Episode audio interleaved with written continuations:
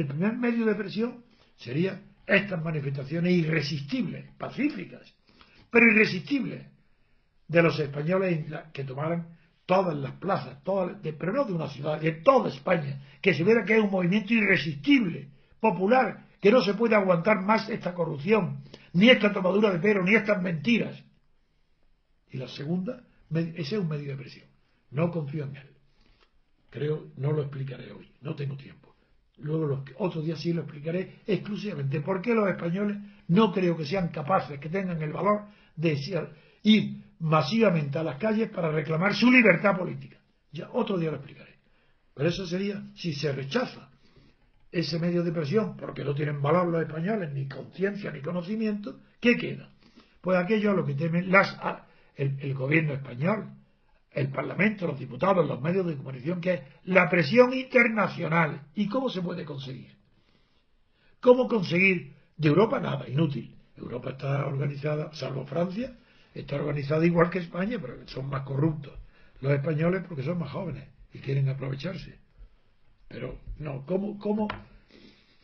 Pues de, Europa solamente sí. Habría que, si en España encontramos que esos partidos extraparlamentarios, que existen unos pocos, y dentro del Parlamento, esos que hablan de reformas verdaderas, como, con sinceridad, como parece que lo hace Ciudadanos de Cataluña, o como lo hace el Partido de Unión y Democracia de Rosa Díaz, si esos partidos, acompañados por ONG, fundaciones verdaderas, asociaciones libres, populares, se lo, lo deciden, yo creo que tienen capacidad para organizar recogidas de firmas por el cambio de la oligarquía de partidos estatales a la democracia, a la libertad política, proponiendo estas reformas que digo de la ley electoral y de la separación de poderes, yo creo que pueden recoger dos, tres, cuatro millones de firmas en poco tiempo.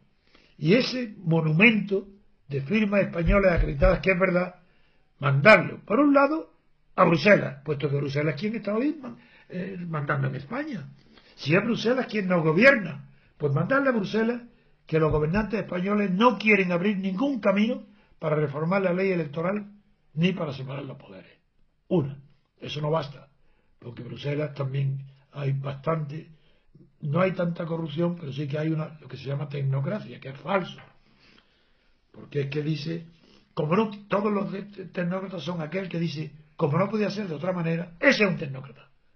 Porque lo he repetido, los que digan, como no puede ser de otra manera, es los que creen que la política es como una piedra que se lanza al cielo y cae a la tierra. Como no podía ser de otra manera. Eso se le llama tecnócrata, pero lo que son son idiotas.